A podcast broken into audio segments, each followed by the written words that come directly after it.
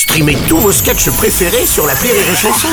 Des milliers de sketchs en streaming, sans limite, gratuitement, gratuitement sur les nombreuses radios digitales Rire et Chanson.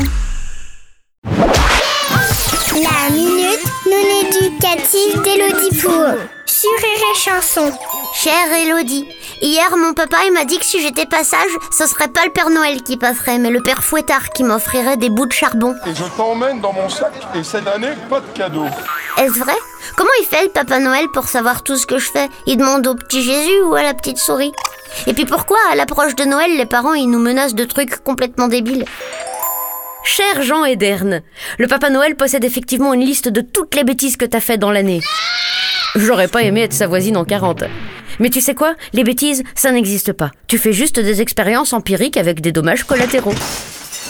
Alors éclate-toi. Et puis si tu reçois du charbon, bah tant mieux. Car dans le contexte actuel, où l'énergie renouvelable peine à être rentable et où l'énergie nucléaire soulève encore beaucoup d'opposition, se lancer dans le commerce du charbon peut être un très bon investissement à moyen terme. N'en veux pas à tes parents, car Noël est le seul moment de l'année où le chantage fonctionne, alors pourquoi se priver?